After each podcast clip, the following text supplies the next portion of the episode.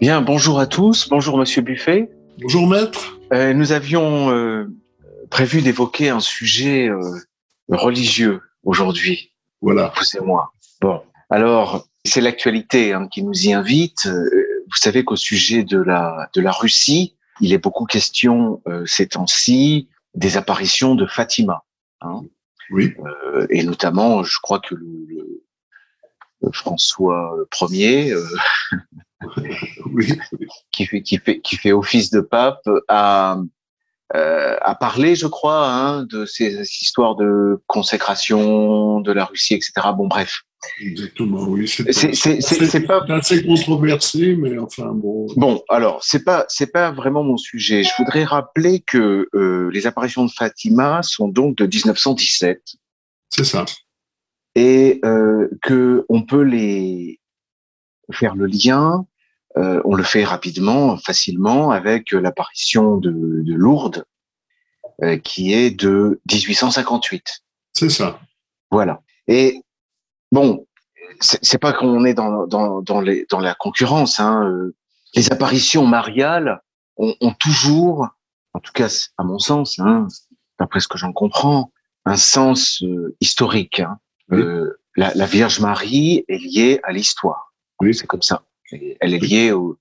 C'est tout simplement parce que Dieu s'est incarné dans l'histoire, à commencer par l'incarnation au sein de la Vierge Marie. Enfin, je veux dire, c'est le fiat marial qui, qui, qui détermine tout, tout, tout le reste. Hein. Euh, Oui. Exactement. euh, bon, même la crucifixion, euh, elle- n'aurait pas lieu s'il n'y avait pas l'incarnation. Bon, Exactement. donc, tout est lié à l'incarnation de Dieu dans l'histoire, et donc au cœur de cette incarnation, on a d'abord la Vierge Marie. Voilà.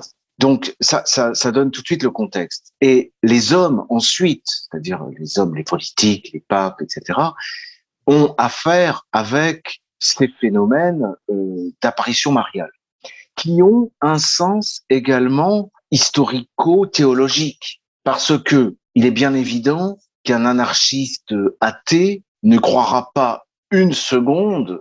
Déjà, il ne croit pas à l'incarnation. Alors, vous imaginez bien qu'il va pas croire une seconde aux apparitions mariales. Bien sûr. Mais il en va de même de ce que l'on appelle le, le déiste. Vous savez, le déiste euh, pense que Dieu a créé le monde au commencement, Oui. mais qu'ensuite, mission accomplie, il ne, il ne s'en soucie plus. Il ne s'en occupe plus, il n'intervient pas et c'est plus son affaire. Bon, ça, c'est le déisme. D'accord. Et donc, pour un déiste, euh, il ne peut pas y avoir euh, d'intervention de Dieu dans l'histoire. Bon. Et ça, ça a des, des, des, des, conséquences du point de vue politique et constitutionnel importantes. Ce sont les théistes, avec un T comme euh, Thierry, euh, qui pensent euh, que Dieu intervient dans l'histoire. Voilà. Donc cette croyance dans le miracle, parce qu'une apparition mariale, ça a toutes les caractéristiques du miracle, hein, De même que les apparitions angéliques, relève donc de, de, de cette euh, théologie politique là. Bon. Alors, ce qu'il faut comprendre, c'est que euh, il y a eu, bon, il y a quantité en réalité d'apparitions mariales, hein, euh, mais il y en a une très forte, très importante, que les politiques et l'Église ont eu tendance à, à étouffer, précisément sous l'apparition de Lourdes, hein, et c'est l'apparition de la Salette. Bon, l'apparition de la Salette qui est du 19 septembre 1846. C'était un samedi. Et c'est de cette apparition-là que, que je voudrais vous parler. Alors, je, vous, je, je vais vous en parler personnellement parce que il se trouve que dans ma petite enfance, tous les ans, nos parents nous emmenaient en pèlerinage à la Salette. Donc euh, jusqu'à euh, euh, assez récemment, chaque année, j'allais en pèlerinage à la Salette. Donc ça, c'est un, premier fait. Ça remonte à mes grands-parents qui ont qui ont eu connaissance de, de cette apparition. Bon, bref. Ensuite, ça passe par. Il y a eu connexion avec ma lecture de Carl Schmitt qui évoquait le nom de Blois. À l'époque, je, je prononçais Bloy parce que j'avais pas connaissance de, Léon Blois. Je disais, je lisais Bloy. Donc ça, c'est une chose. J'avais retenu ce nom cité par Carl Schmitt. Et puis, il y a eu l'ouvrage de Massignon que l'on m'a euh, donné. C'est quelqu'un de ma famille, c'est un, un, oncle paternel qui m'avait offert ce livre qui s'appelle Paroles données de Louis Massignon, collection 10-18. Les œuvres de Massignon ont été rééditées chez Robert Laffont dans la collection Bouquins. Oui. Une partie des œuvres, hein, parce que c'est quelqu'un qui a énormément, énormément écrit. D'accord. Et dans Paroles données, il y a un texte euh, qui porte sur Notre-Dame de la Salette. Oui. Voilà, c'est un article assez bref, avec en sous-titre Le voile de ses larmes sur l'Église. Parce que la particularité de l'apparition mariale à la Salette, c'est que la Vierge était en larmes. Oui. Voilà. Ce qui déjà perturbe beaucoup la théologie euh, euh, chré chrétienne vaticane, Vatican II. Hein, oui, actuelle. On est censé, voilà, on est censé être dans un christianisme joyeux. Oui. Constamment. Oui. Souriant. Ne disons pas, ne disons pas gay, mais joyeux. On peut, on peut quasiment le dire, on n'en est pas loin. Gay oui. et, et, je dirais même béat. Oui. béat et un peu bêta, il faut bien le dire. Bon. Et dès lors que vous avez des larmes, je pense que c'est le retour du sérieux. Oui. Et c'est un peu ça l'apparition de Notre-Dame de la Salette. C'est le retour du sérieux dans la théologie, oui. je dirais. Et c'est pour ça que c'est une apparition qui inquiète beaucoup l'Église hein, catholique. Si vous allez à la Salette et que vous évoquez l'apparition mariale, vous verrez que très vite on va vous orienter vers Lourdes. Vous êtes à la Salette, hein, dans les montagnes au-dessus de Corps. Oui. Eh bien, c'est dans le Dauphiné. Eh bien, on va vous parler de Lourdes. On, on, on vous parle, on refusera de vous, de, de, vous parler de la Salette en réalité. Oui. Donc, il y a vraiment une occultation. Hein. Oui. Et euh, on vous dira euh, du mal d'ailleurs des voyants, c'est-à-dire de Mélanie Calva et de Maximin Giraud. Oui, surtout de Maximin, mais enfin bon. Mais même de Mélanie. Oui. On vous dira que ce n'était pas, ce n'est pas une sainte, par exemple, alors que la voyante de Lourdes, elle, c'est une sainte. Vous voyez, enfin, il y a quantité de choses comme ça. Alors, moi, je vous recommande de lire le, texte de, Louis Massignon, qui parle très bien. Il faut savoir que l'apparition de la Salette a été euh, un événement euh, qui a pu avoir d'ailleurs une portée sur le régime. Je crois que c'était Charles X à l'époque, mais je peux me tromper. Hein.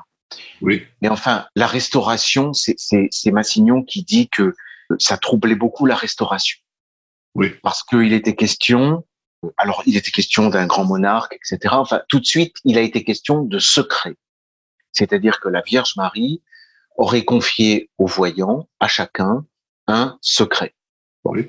Donc ça, ça a beaucoup mobilisé les, les gens et ça a beaucoup, et c'est une apparition qui a d'emblée intéressé et bouleversé, on peut dire, les milieux, alors les milieux politiques, les milieux religieux qu'on pouvait déjà dire à l'époque intégristes, oui. et euh, les écrivains. Euh, beaucoup d'écrivains, oui. beaucoup d'écrivains, euh, Claudel, euh, Huysmans, et donc c'est passé par Léon Blois. Oui. Donc c'est là qu'on en arrive à Léon Blois, et Léon Blois qui a écrit un ouvrage fabuleux, enfin pour moi je pense que c'est l'un de ses plus de ses plus beaux. Hein. Oui. C'est l'ouvrage qui, qui s'appelle Celle qui pleure, Notre-Dame de la Salette. Voilà.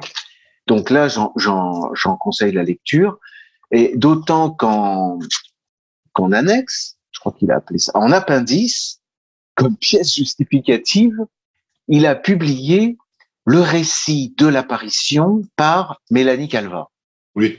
Bon, alors ce récit a lui-même toute une histoire parce qu'il comporte en son en son sein le secret transmis par la Vierge Marie que Mélanie Calva écrit-elle hein, avait mission de transmettre donc euh, à l'humanité à oui. partir d'une certaine date.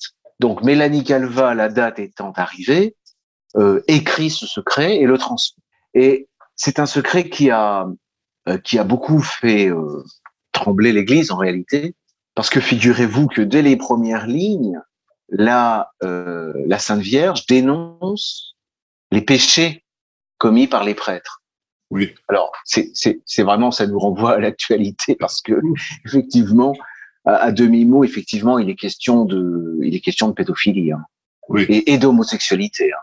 Oui. Euh, je, je vous lis juste une phrase. Euh, les prêtres, ministres de mon fils, les prêtres, par leur mauvaise vie, par leurs irrévérences et leur impiété à célébrer les saints mystères, par l'amour de l'argent, l'amour de l'honneur et des plaisirs, les prêtres sont devenus des cloaques d'impureté. Bon, c'est quand même assez fort. Et ça continue. Oui, les prêtres demandent vengeance et la vengeance est suspendue sur leur tête.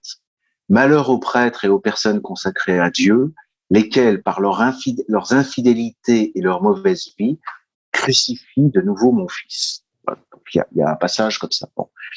Alors, moi, je, je recommande la lecture parce qu'il est question ensuite euh, de politique. Oui. Et Léon Blois disait que ce texte de, de, Mélanie, euh, il parlait pour des, pour des savants et pour des, a- pour des, des gens athées, hein, euh, les, euh, Massignon. hein. Il dit que Mélanie a cristallisé sa vue, il met ça entre guillemets, hein, de l'eschatologie catholique. Oui. Et en réalité, c'est un, et il parle d'un texte singulier, euh, mais c'est un texte qui est structuré. Et c'est une étude intéressante parce que effectivement, euh, c'est une apocalypse. Oui. C'est une apocalypse qu'il est intéressant d'ailleurs de, de, de comparer à, à, à l'apocalypse de Saint Jean. Euh, on, on a alors on a parlé de millénarisme. On peut à la limite parler de millénarisme, mais resitué dans euh, euh, l'orthodoxie que l'on trouve dans la Cité de Dieu de Saint Augustin, euh, on peut en faire une lecture qui serait pas dangereuse. Voilà. Donc euh, c'est un texte euh, qui, à mon avis, est toujours plus d'actualité, précisément à raison des événements politiques actuels. Et c'est une lecture qui sera beaucoup plus percutante que celle du des secrets de Fatima. Je, je c'est pas pour dénigrer, hein, Oui. mais mais ceux qui s'intéressent à l'histoire et aux apparitions mariales, euh, je leur recommande euh, vivement de s'intéresser aux secrets de la Salette. Oui. Voilà. Euh, alors peut-être quelques lignes euh, de Massignon, mais avant vous avez peut-être des remarques, euh, Monsieur Buffet. Je crois qu'il il faut, bien préciser que euh, c'est surtout euh, la voyante euh, qui a parlé. Donc, c'est pas le. C'était un garçon et une fille. La fille était beaucoup plus âgée. Je crois qu'elle avait 14 ou 15 ans et le garçon 8 ou 9 ans. Et que Mélanie finalement a été pourchassée toute sa vie alors que c'était vraiment une, une pauvre fille euh, qui ne qui ne connaissait rien, qui gardait les moutons, donc euh, comme comme la plupart. Les vaches, les vaches. Les, les vaches, oui. Comme Je crois que c'était des vaches, hein. Ouais. je sais pas, oui, je peux peut-être, oui, c'est possible. Quoique on était un peu haut, hein, on était à 1800 mètres. Oui, mais dans son récit. Euh, Ah bon, peut-être, euh, oui. oh non, non, mais je je dis pas ça pour le plaisir de vous contredire, Monsieur Buffet, mais c'est pour montrer à quel point je suis savant. non, mais euh, oui, oui, quatre vaches. Ah oui, d'accord. Oui, oui. Voilà. On a la précision, c'est dans le, le, le récit de la bergère. Oui. Euh, quatre vaches. Voilà. Mais aujourd'hui, aujourd'hui, il y a des moutons, c'est vrai. Oui, c'est ça. Mais c'était vraiment une pauvre fille. Oui, donc oui. oui. incapable d'inventer euh, d'inventer ce, ce récit et d'inventer ce ce qu'elle a ce qu'elle a dit tout de suite à son Oui. curé, Oui. au prêtre et puis ensuite qui Oui. a été rapporté à l'évêque donc euh, donc ça ne fait pas l'ombre d'un doute là et d'ailleurs ça a été reconnu par l'Église assez rapidement Bien sûr. par, Bien sûr. de Grenoble assez rapidement Bien sûr. Les, les problèmes qu'il y a eu avec l'Église tiennent, euh, bon, déjà au, ensuite au, contenu contenu. du secret, bien sûr, Oui. et puis au fait que euh, plusieurs prêtres, des religieux et des laïcs également, euh, se sont empressés de publier le texte de Mélanie, et en particulier le secret, avec leurs commentaires, leurs gloses. Bon. Oui. Et ce, ce- sont certains de ces commentaires qui ont fait scandale, et l'Église a interdit de faire des commentaires. Oui. Hein, c'est ça qui s'est passé, je crois. Hein, euh, oui, oui, oui, bon, de toute façon, c'est tout un dossier euh, qui a été étudié. Il y a des gens qui consacrent leur vie uniquement à l'étude de ce dossier. Hein. Oui, mais il y, a, y, a, eu des, des, il y a certains ouvrages qui ont été mis à l'index, mais c'était avec les commentaires. Euh, mais ce qui, ce qui est frappant, c'est de voir comment la vie de deux bergers, de deux enfants de paysans incultes et pauvres, oui. va basculer et être complètement euh, chamboulée. Oui, oui, Et c'est vrai que Mélanie a été persécutée jusqu'à la fin de ses jours. Hein. Elle, elle, est rentrée dans, un, dans les ordres. Hein. Mais c'est le cas, mais c'est le cas également de Maximin. Non, euh, je crois pas qu'il soit. Oh, il a été. Non, non, mais non, il n'est pas entré. Non, je veux dire, il a été persécuté et ah, il a été persécuté également. Oui. Ah oui, oui. D'ailleurs, d'ailleurs le, le, le, curé d'Ars lui-même euh, a rencontré Maximin et euh, a d'abord euh, donné un très mauvais avis sur lui et c'est ensuite euh, est revenu sur cet avis en disant Ah oui. qu'il s'était complètement trompé. Oui, oui. Disons, l'entrevue, c'est mal. On ne sait pas ce qui s'est passé, mais on, on, sait que ça s'est mal passé. Oui, c'est ça. Voilà, mais après, il est revenu. Le, Ouais. le, le curé d'Ars est revenu et il a dit Je me suis trompé au sujet de Maximin et il avait raison. Oui, oui. Que, Alors, pour ceux qui iront à, à la Salette, je préconise de passer, donc, de- ils sont obligés de quasiment, enfin, sauf à passer par les montagnes, mais ils doivent s'arrêter à Corps, et donc de, de passer au, au cimetière où il y a la, la tombe de Maximin. oui. Et, et le cœur est conservé euh, euh, dans le, la basilique. Euh, on dit basilique, hein, je crois. Oui, oui, c'est oui, Voilà. oui, c'est une basilique. Oui, Voilà. oui. Enfin bon, l'ambiance n'est pas très très bonne. Là-haut, très mauvaise. Ah non, ça se, mais ça, euh, euh, Massignon le dit. Massignon le dit. Je vais, je vais vous lire ce passage. Je vais vous lire ce passage qui est, qui est justement, il le note. Il le note. Alors, donc il compare avec Lourdes. Alors, c'est du, c'est du Massignon, hein, euh, Oui. un style très, très spécial, mais c'est, c'est l'époque qui veut ça. hein. Il n'y a, qu'à oui, penser à- oui. il y a qu'à penser à Claudel ou à alors, Mélanie n'a pas seulement vu et annoncé, mais vécu et pleuré les larmes de l'omnipotente suppliante sur la montagne, et elle en a été reconnue officiellement la première pèlerine par les chapelains suppléants des pères dans la basilique en 1902. Les pères sont, appelés de plus en plus à reconnaître que c'est toujours dans l'esprit de cette souffrante que les pèlerins montent là-haut et qu'après 100 ans, le climat spirituel de la Salette demeure le climat même de l'âme de Mélanie, miroir plaintif de l'apparu, climat d'hôpital mental, de sana spirituel. Oui. À Lourdes, elle n'est pas venue pour les touristes, mais pour les sales et infâmes infirmes que vit Rimbaud. À la Salette, elle ne convoque pas les sages satisfaits, mais les inquiets, lourds de larmes secrètes. D'où l'atmosphère qui asphyxie à la fin l'immense correspondance de Mélanie, si désolante à lire. Et c'est le drame de la mission des pères de la Salette, il ne fait que commencer. Ils se croyaient attirés par Notre-Dame au Templa Serena, et voici qu'elle les y prépose à une clinique des malades de l'âme, bien plus rebutante et inquiétante à monter que le bureau des constatations médicales à Lourdes. et qu'ils doivent penser à réconcilier avec Dieu des troupeaux de pénitents de tout poil, une cour des miracles déclopée de l'âme baroque, tenaillée par l'espoir et la convoitise apocalyptique d'une conversion générale ou noyer enfin leur indignité personnelle. C'est pas mal, hein? Ah oui, oui, oui. C'est, on, on a vraiment l'impression que c'est toujours euh, celle qui pleure. Hein. Oui, absolument, Ça absolument, continue à être celle qui pleure. absolument. C'est- C'est frappant parce que il y a euh, à quelques pas de là, euh, à une heure de là, un autre sanctuaire marial où la Sainte Vierge est apparue pendant 55 ans. C'est Notre-Dame du Lot, à côté de Gap. et ou, au contraire tout est tout est paix, joie et sérénité. C'est vraiment frappant et ça frappe tous les gens qui font. Il y a tout de même pas mal de gens qui font les deux sanctuaires dans, euh, dans la foulée et qui sont frappés par la différence. oui, oui, oui, Alors il faut noter que euh, Corps est sur la route Napoléon. C'est-à-dire que l'empereur, euh, à son retour de de l'île d'Elbe, est, passé par Corps hein, avec sa troupe.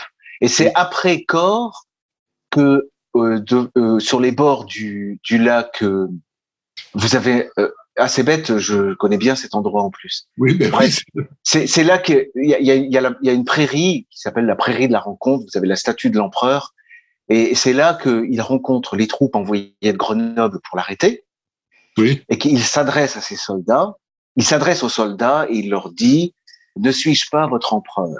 Et là, il y a des hurrahs et euh, la troupe se retourne et, elle, le conduit triomphalement à Grenoble où il est accueilli euh, par les autorités de la ville, euh, le maire, euh, les professeurs de droit, l'université, et tout. Et ensuite, c'est la remontée jusqu'à Paris. D'accord. Voilà, que l'on peut suivre dans la pièce, dans la presse de l'époque, parce que la, la, les journaux se font de plus en plus injurieux à, à mesure qu'il approche. Oui. Mais du jour où il est là, les mêmes journaux, les mêmes journalistes oui. euh, ne, ne tarissent pas de louanges pour, pas, l'empereur.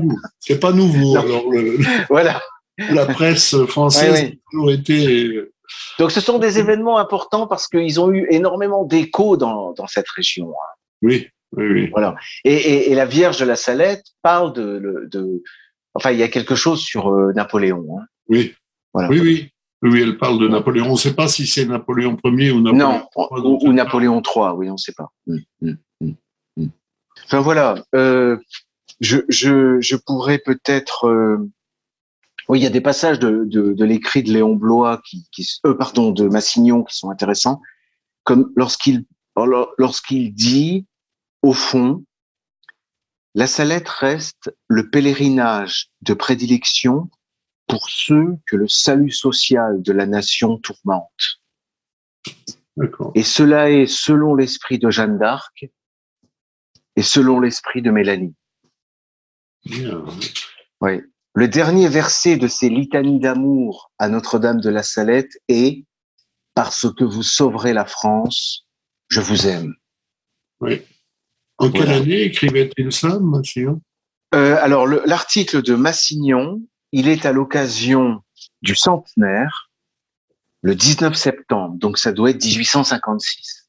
Du centenaire, non L'apparition est de 1846. Oui. D'accord? Et Louis Massignon écrit son article en 1956. Ah, d'accord. Pour le centenaire, oui, vous ai-je dit. Oui. oui.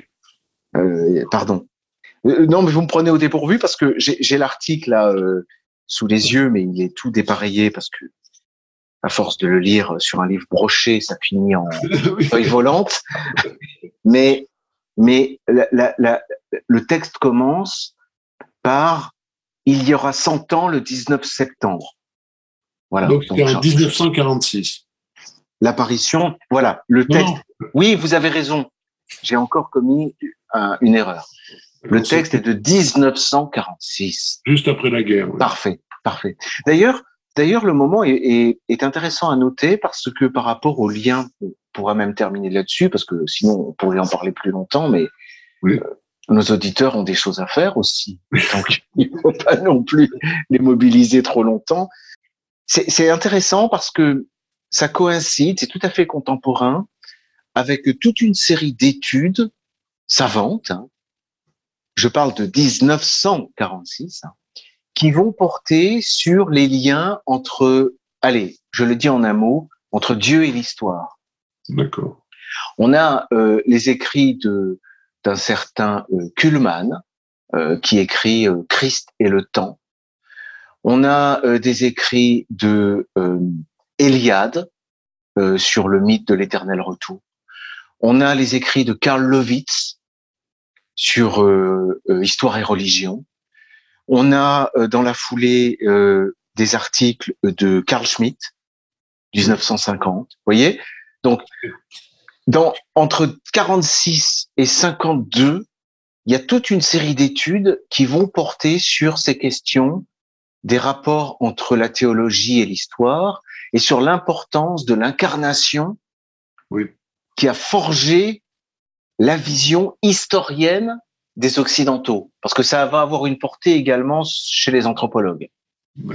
Que la grande découverte de l'anthropologie, c'est quand même que le sauvage n'a pas de vision historique, historienne. Il ne voit pas se dérouler les choses de manière linéaire. Pour lui, les événements se répètent, comme, chez les païens d'ailleurs. Hein. Les cycles, euh, la vision cyclique est une vision païenne. Et d'ailleurs, c'est intéressant de noter que même le monothéisme juif euh, est resté cyclique en réalité. Ça, c'est ce que Corbin avait montré. Euh, C'est-à-dire euh, la, la, gnose juive et la gnose musulmane, en tout cas, en tout cas le, le chiisme, c'est clair, sont restés, ont, ont, conservé une dimension cyclique, alors que le christianisme et c'est ce qui, ce qui caractérise, hein, enfin, sauf si on pense à la gnose chrétienne, mais ce qui caractérise le christianisme, c'est d'être dans une vision radicalement, franchement linéaire. Vous voyez, c'est-à-dire que tout événement qui survient est singulier. Il n'est jamais arrivé. Et nos existences, à vous, à moi et, à vous, auditeurs, sont singulières. Hein. on, ne croit pas à la réincarnation. Euh, vous n'êtes pas déjà venu et vous ne reviendrez pas. Oui. Voilà. Tout se joue en cette vie.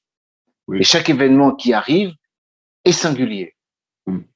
Il est comparable au sens où on peut faire des rapprochements, euh, etc. Mais, mais, mais, mais il est parfaitement singulier.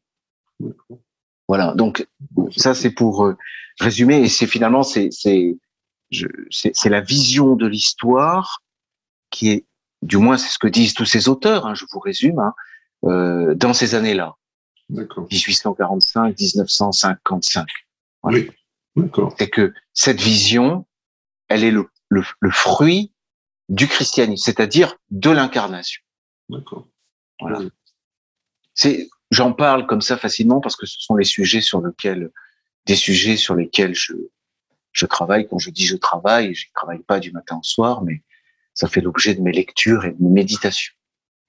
c'est très intéressant. Oui, je, je, recommande aux gens, parce qu'on parle beaucoup de prière, c'est une façon de prier, c'est-à-dire le, de commencer la journée le matin par une heure de lecture. Oui. Ah, c'est pas du temps perdu.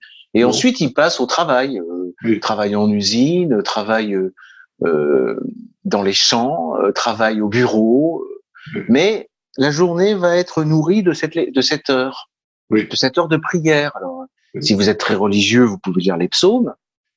Et si vous êtes moyennement religieux comme moi, parce que vous êtes dans le monde, eh bien, vous, vous, faites, vous, vous livrez à des lectures euh, euh, plus, plus érudites, quoi, plus savantes, oui. plus profanes. Voilà, des lectures profanes. Hein. C'est pas interdit non plus de, de nourrir son, sa journée de, de lecture profane. Oui. Ah oui. Voilà. Je rappelle que lorsque j'étais euh, au monastère, j'avais choisi comme livre de carême Les deux corps du roi d'Ernst Kantorowicz, qui est un ouvrage qui, qui, porte sur la théologie politique, mais qui est quand même un ouvrage profane. Hein. Euh, euh, ça avait un peu intrigué le, le père abbé, hein, qui m'avait demandé si, qui s'était un peu posé la question et euh, qui avait noté qu'il y, y avait alors que c'est quand même très épais, hein, ça fait 600 pages, et je l'avais rassuré en lui disant qu'il y avait 300 pages de notes. voilà. Bon, écoutez, merci beaucoup, Monsieur Buffet. Merci, merci Monsieur ah. l'abbé, j'allais vous dire. Oui. Euh, je ne sais pas. Non, non méfions-nous, méfions-nous par ces temps euh, facilement sectaires et, et hérétiques hein, de ce genre d'appellation non, non, et je, je précise, hein, pour être parfaitement dans les clous, que je n'ai été que postulant. Hein, je, je n'ai pas prononcé le moindre vœu. Euh, et j'étais même pas novice encore. Hein, euh, parce que, d'ailleurs, ça explique beaucoup la crise des vocations. c'est que tout est fait pour dissuader les gens de, de rentrer dans le monastère. Oui, oui, oui. Oui, moi, il fallait passer à l'époque par euh, d'abord une retraite, une première retraite. C'est pour ça que ça s'est étalé sur un an quand même. Une première retraite, puis une deuxième retraite, puis un stage d'un mois, euh, et puis au terme du stage, un, un, un- une postulation qui durait un an. Oui. Voilà. Et c'est au terme de ce postulat que vous pouviez commencer d'être novice. Oui. Euh, Moi, euh, mon, mon confesseur me, raco- me, me racontait que de son temps, quand vous mettiez les dans, les pieds dans le monastère, on vous mettait la robe d'emblée. Oui, oui, oui. Et puis, et puis plus question d'en ressortir. Oui, oui. Hein? Et parce qu'il m'avait expliqué que dès lors que vous passez euh, le seuil de la clôture, parce que vous savez qu'un un monastère, en tout cas chez les bénédictins, c'est entouré d'une clôture. Et en fait, le diable n'a pas accès à l'intérieur. Bon. Et donc, euh, il m'avait expliqué que le, le rôle du diable, c'est de s'immiscer dans les pensées du moine pour le convaincre de sortir. Parce que si vous êtes dans la clôture, vous êtes sauvé. D'accord. Voilà. Parce que la clôture symbolise le, enfin symbolise, elle fait plus que symboliser, elle marque la frontière avec le royaume de Dieu, quoi. L'autre monde est présent. Comprenez? Voilà, pour remettre les choses d'aplomb par rapport au millénarisme. Il n'y aura pas de monde à venir. Le monde à venir est là déjà. Mais comme euh, le diable a beaucoup de, de, de, de pouvoir de nos jours, hein, euh, il a réussi à convaincre d'abord beaucoup de moines euh, qu'il n'y avait pas besoin de clôture. Oui. Donc ça vous donne cette espèce de, de, gyrovague jadis dénoncé par Saint Benoît. Oui. Hein. Ces moines qui se promènent en civil, euh, qui prennent le métro, Oui. l'avion. qui souvent d'ailleurs se marient finalement. Hein. Oui, bah oui, finalement. Voilà, et puis ces espèces d'ordres nouveaux, charismatiques, où vous avez euh, des familles, euh, des célibataires euh, de, de l'un et l'autre sexe, hein, qui font penser à des villages schtroumpfs, vous savez, Oui, oui, un petit ou, peu. ou à des communautés quakers. Oui, Euh, on est vraiment dans, euh, on est vraiment dans le protestantisme. hein. oui, oui. Bon. oui. Donc on s'éloigne à peine du sujet, hein, donc on en était sur les bénédictins et je vous parlais de la clôture. Voilà. Et donc euh, ben tout est fait pour dissuader les gens de rester. Et, et donc euh, moi j'ai fait six mois de postulat. Oui. Voilà. Bah, c'est Et puis, euh. Bah j'ai tenu six mois et ensuite j'ai craqué et, et Ouais. j'ai rejoint euh, euh, le monde euh, pour pour pour l'université, Oui, pour pour terminer des études universitaires. oui, Et au terme des études, finalement, j'ai revêtu la robe, mais c'est la robe de l'avocat. Pas la robe du moine, mais ça y ressemble. Oui. Hein, j'ai intégré un ordre. Oui. Euh, en, en- en- à la place de l'abbé, on a un bâtonnier. oui, c'est Voilà. ça. Donc, euh, Et on, on peut dire entre les entre avocats, voyez comme ils s'aiment. non, vous voulez dire par là que c'est pas le grand amour? Oui, Non, mais alors là, c'est pareil. euh, si vous mettez les pieds dans un monastère et que vous vivez ne serait-ce que trois jours dans, dans un monastère, vous verrez que c'est une épreuve. La vie communautaire est une épreuve quotidienne. hein. oui, oui. Euh, ça, il faut pas rêver. Donc, euh, ce sont des, des frictions constantes.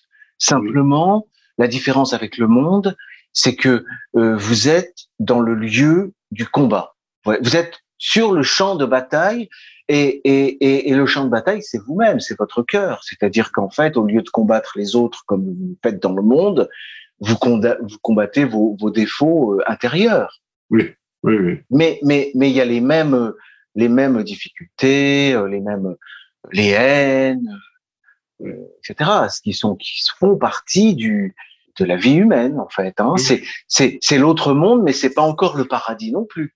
Oui, Hein. C'est le royaume de Dieu sur terre promis par le Christ. Hein. C'est c'est le royaume du Christ, mais c'est pas euh, le paradis. non. Voilà. Bon. Et d'ailleurs, c'est c'est bien un, un, un, problème de la vie paroissiale, c'est qu'on on a tendance à, à faire miroiter une vie paradisiaque sur Terre. Moi, c'est ce que je reprocherais au- au- à, la, à la vie paroissiale. C'est Oui, à, à la pastorale. Voilà, c'est je cherchais les mots. C'est ce que je reprocherais à la pastorale, surtout la, pas- la pastorale Vatican II. voilà. Bon, écoutez, On s'est un peu appesanti sur ces questions. Hein. Oui, mais écoutez, c'est intéressant. Mais euh, nous allons nous dire euh, au revoir ou adieu, ma foi, qui sait. Merci, maître. C'est moi, c'est moi. Merci, monsieur Buffet. À très bientôt. À bientôt. Au revoir.